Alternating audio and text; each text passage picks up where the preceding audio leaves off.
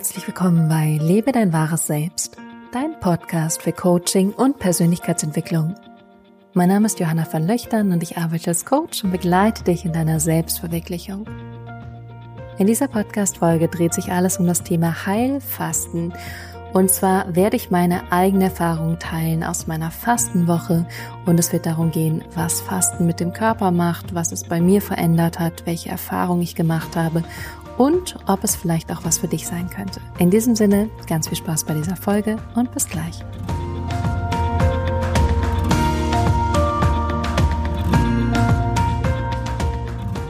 Herzlich willkommen zurück und schön, dass du wieder da bist. Ich bin auch wieder da. Ich bin wieder zurück ich war ja eine Woche fasten und darum wird es auch in dieser heutigen Podcast-Folge gehen. Ich habe nämlich auf Instagram gefragt, wer interessiert sich für meine Erfahrung, wie es mir damit ging, was ich erlebt habe, was sich vielleicht auch in mir verändert hat. Und das werde ich in dieser heutigen Podcast-Folge teilen mit dir. Und es wird auf jeden Fall kein wissenschaftlicher Podcast. Ich werde nicht mit dir darüber sprechen, was im Körper genau passiert, was die äh, Krankheiten sind, wenn man fasten sollte etc., sondern es wird wirklich größtenteils um meine eigene Erfahrung gehen. Darüber hinaus gibt es ganz tolle Neuigkeiten und zwar wird es einen Online-Kurs geben.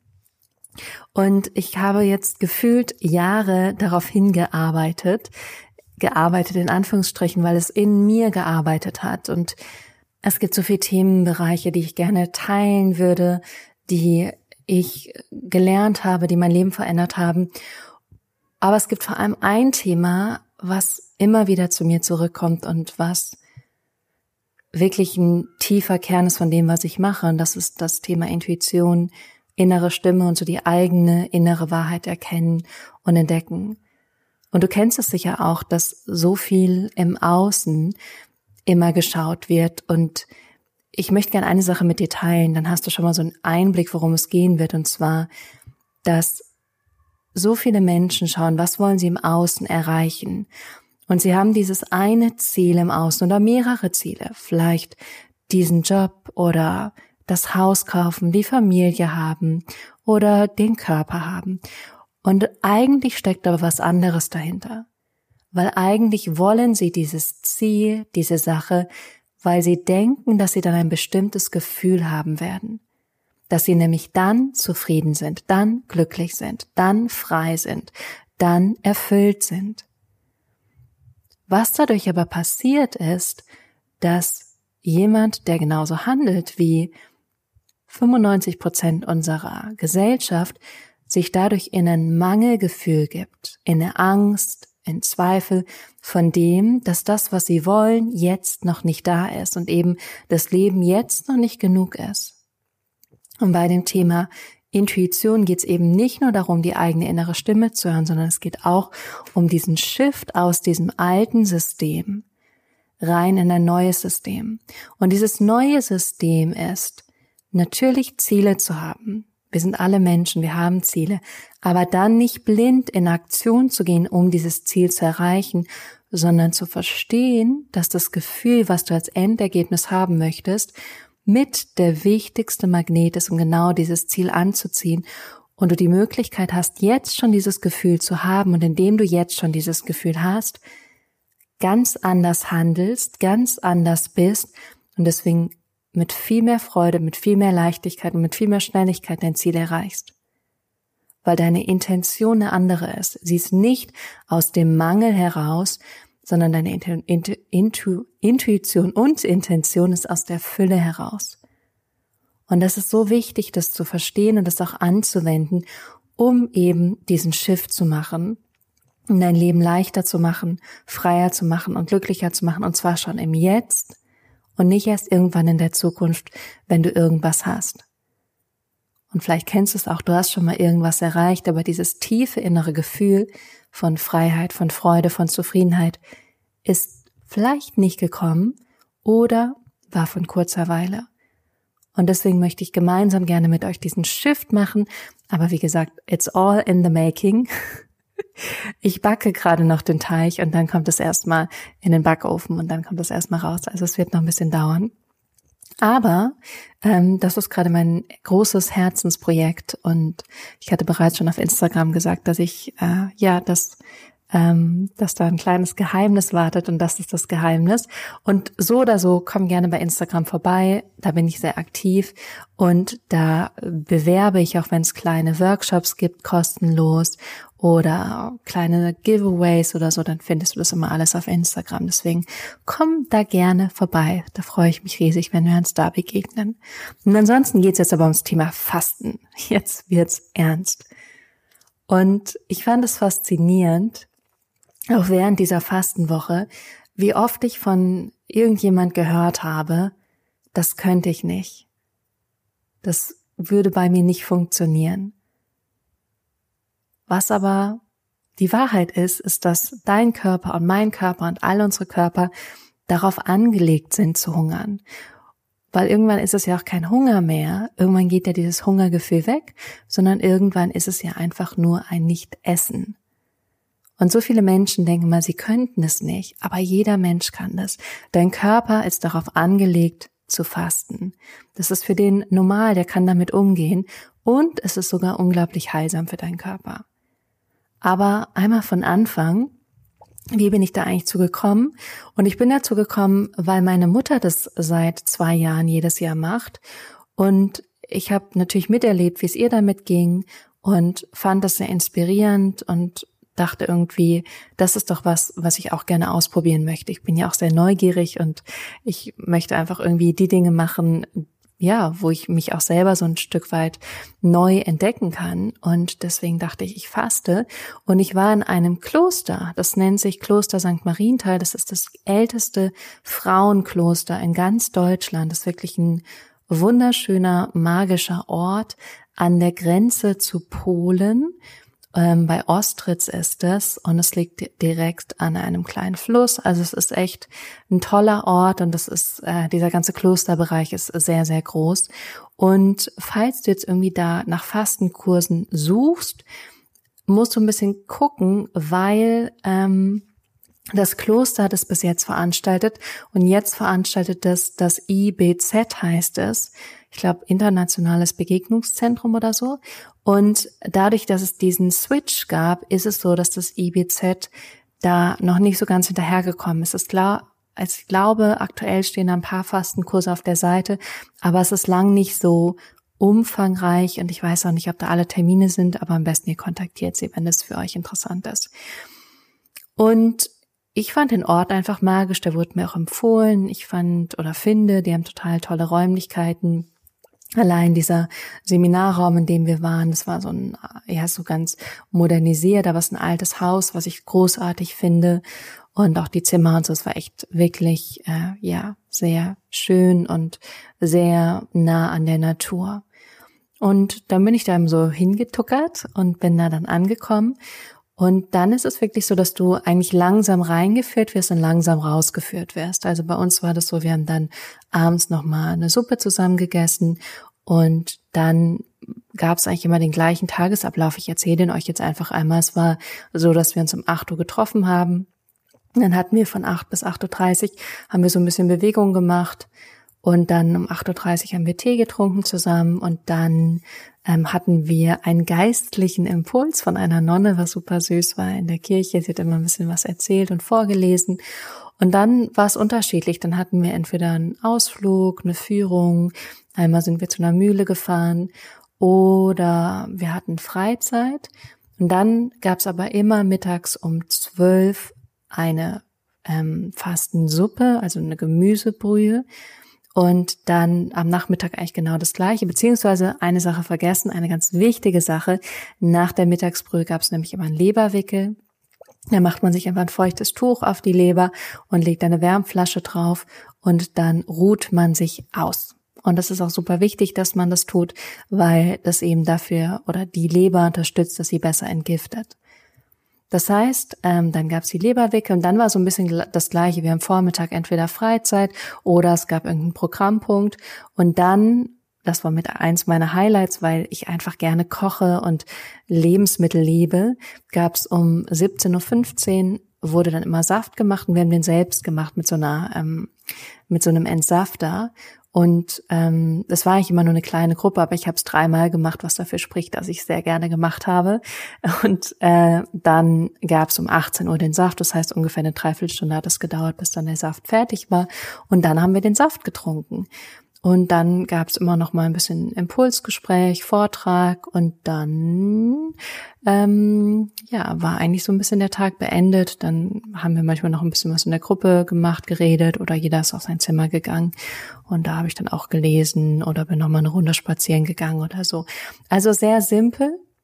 Und ich mag das ja auch gerne, wenn es einfach so einen Tag gibt, der so strukturiert ist, wo ich einfach so mitfließen kann, es nicht zu voll ist, aber es eben so die bestimmten Ankerpunkte gibt, an denen ich mich festhalten kann oder die so, die so wiederkehrend sind. Und das war genauso da.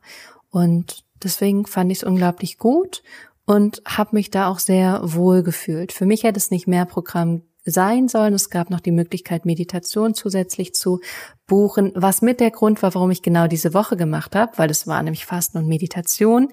Letztendlich war es aber so, dass ich die Meditation dann doch gar nicht mitgebucht habe, beziehungsweise wir konnten entscheiden, dass wir vor Ort waren. Ich dachte dann irgendwie so, nee, es fühlt sich nicht ganz stimmig an, intuitiv und habe es nicht gemacht und war dann auch super happy, weil das wäre dann nochmal irgendwie so ein Programmpunkt gewesen. Das war nicht dann immer nachmittags um 15 Uhr, glaube ich, oder 15.30 Uhr und dann manchmal abends auch noch. Und ich war wirklich ja froh, so drumherum diese Zeit zu haben.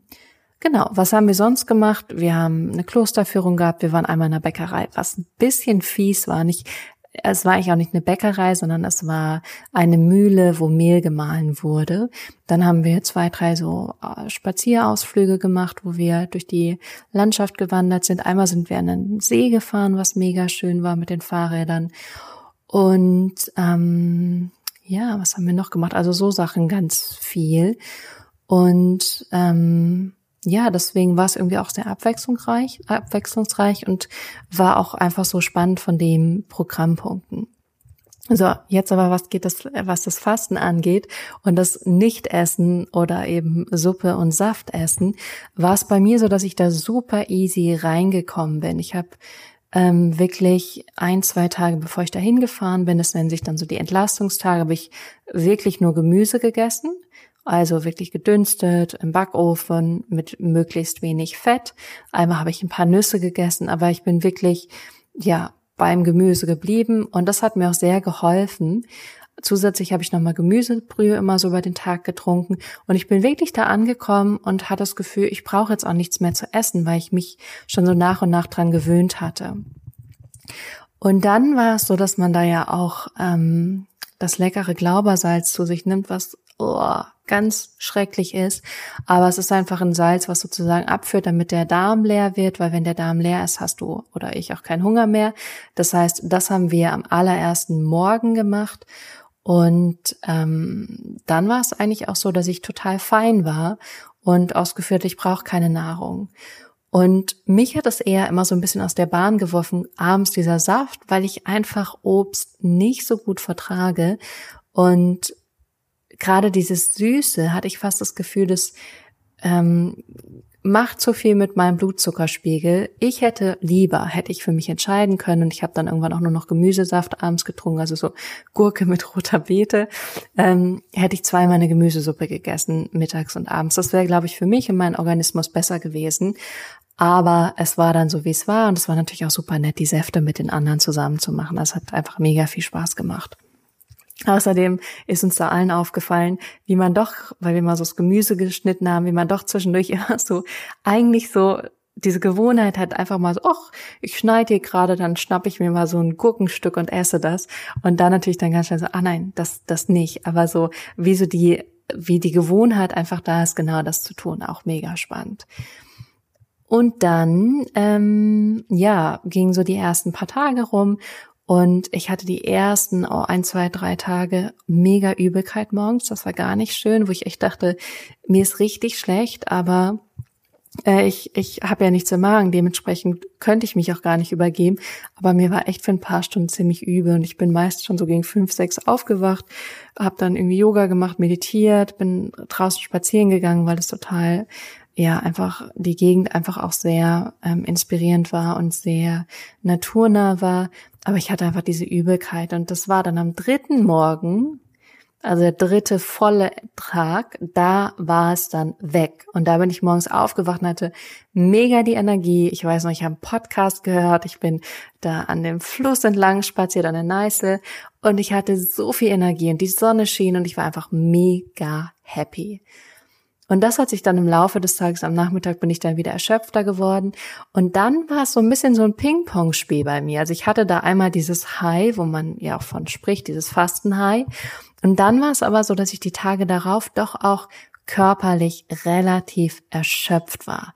Und dass ich auch gemerkt habe, ich schlafe einfach nicht gut, weil mein Körper so unruhig ist. Und vielleicht kennst du das, wenn du schon mal wenig gegessen hast und irgendwie du schläfst nicht gut ein, dann wachst du immer wieder auf. Und genau das war bei mir. Ich habe so unruhig geschlafen und war damit nicht so happy.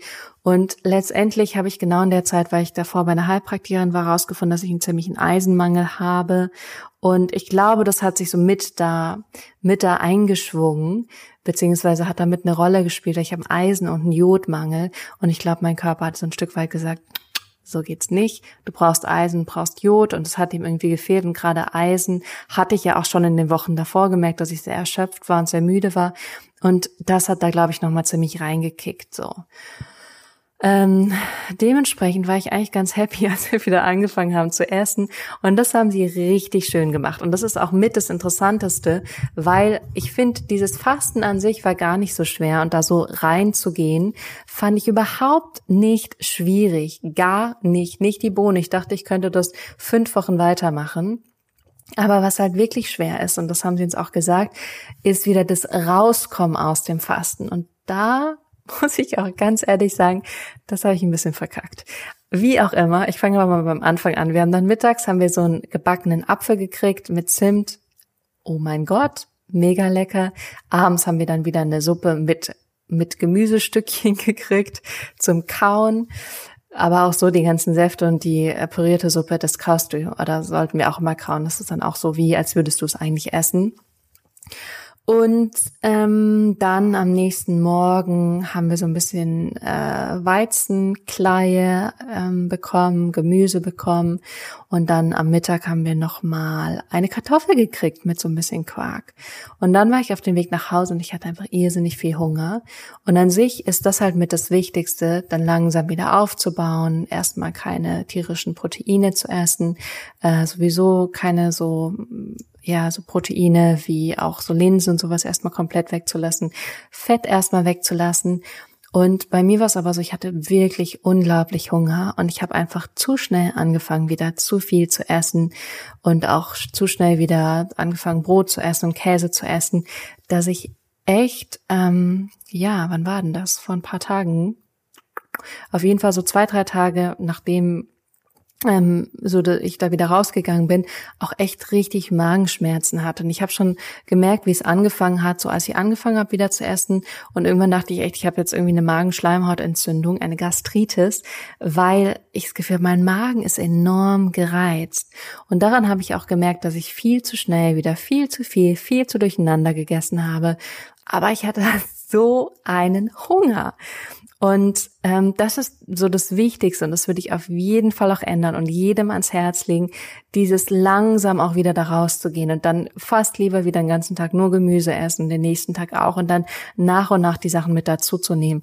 Aber ich habe es leider nicht gemacht, habe es nicht geschafft an der Stelle und das war wirklich was, wo ich sage, das war nicht gut, bin ich auch nicht so stolz drauf, es ist einfach zu, äh, es ist okay, dass es so war, aber es ist jetzt nicht das, wo ich sage, ähm, so hätte es sein sollen.